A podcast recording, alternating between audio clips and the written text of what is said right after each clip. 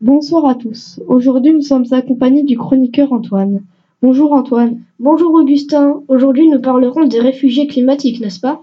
Oui, tout à fait. Et pouvez-vous nous dire ce qu'est qu'un réfugié climatique? Les réfugiés climatiques sont des personnes qui fuient leur lieu de vie à cause des dérèglements climatiques. Avons-nous des chiffres? Nous estimons aujourd'hui que les réfugiés climatiques seront environ 150 millions d'ici 2050. Il y aura environ 86 millions de réfugiés provenant d'Afrique, 40 millions d'Asie du Sud et environ 17 millions d'Amérique latine. Ce sera une des priorités des dirigeants du monde entier dans les prochaines années. Tout à fait.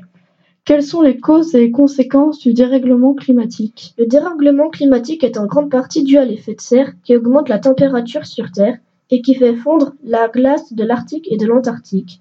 Tout ce qui fait monter, tout ceci fait monter le niveau des eaux. Ce phénomène dérègle totalement le climat mondial et accentue le nombre de sécheresses à l'intérieur des terres. Par exemple, des cyclones, des tsunamis, des ouragans, des désertifications et des inondations comme au Bangladesh. Pouvez-vous nous en dire un peu plus sur le Bangladesh? Le Bangladesh se situe sur un énorme delta composé de six grands fleuves dont le Gange. De plus, le Bangladesh est au bord de l'océan Indien qui est balayé par des cyclones tropicaux. Lors de la mousson, de juillet à octobre, la pluie tombe crue sur toute l'Asie du Sud-Est et tous ces fleuves gonflés à bloc déversent les eaux jusqu'au Bangladesh. À cause de cela, un cinquième du pays se retrouve sous les eaux. Vous nous parlez du Bangladesh. Y a-t-il d'autres régions du monde touchées? Oui, bien sûr, nous pouvons prendre plusieurs exemples. Commençons par, par l'archipel des Maldives. L'archipel des Maldives se trouve dans l'océan Indien. Une grande partie des habitants vont devoir quitter leur île car elle se trouve au niveau de la mer. La montée du niveau des eaux provoque l'inondation des îles qui se font grignoter par l'océan. Qu'en est-il de l'Afrique? L'Afrique de l'Ouest souffre d'extrêmes sécheresses. À cause du réchauffement climatique, les rivières et les fleuves sont complètement asséchés. Les Africains ne peuvent plus abreuver leurs bêtes et ne peuvent plus arroser leurs cultures. Ceci force les populations à partir.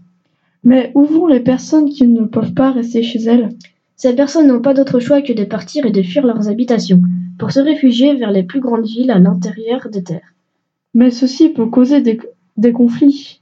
Oui, bien sûr, car les villes ne peuvent accueillir toutes les personnes qui fuient leurs habitations d'origine. Elles sont donc obligées de leur envoyer. Mais Antoine, ceci, ceci est une catastrophe. Comment peut-on faire face à ce phénomène?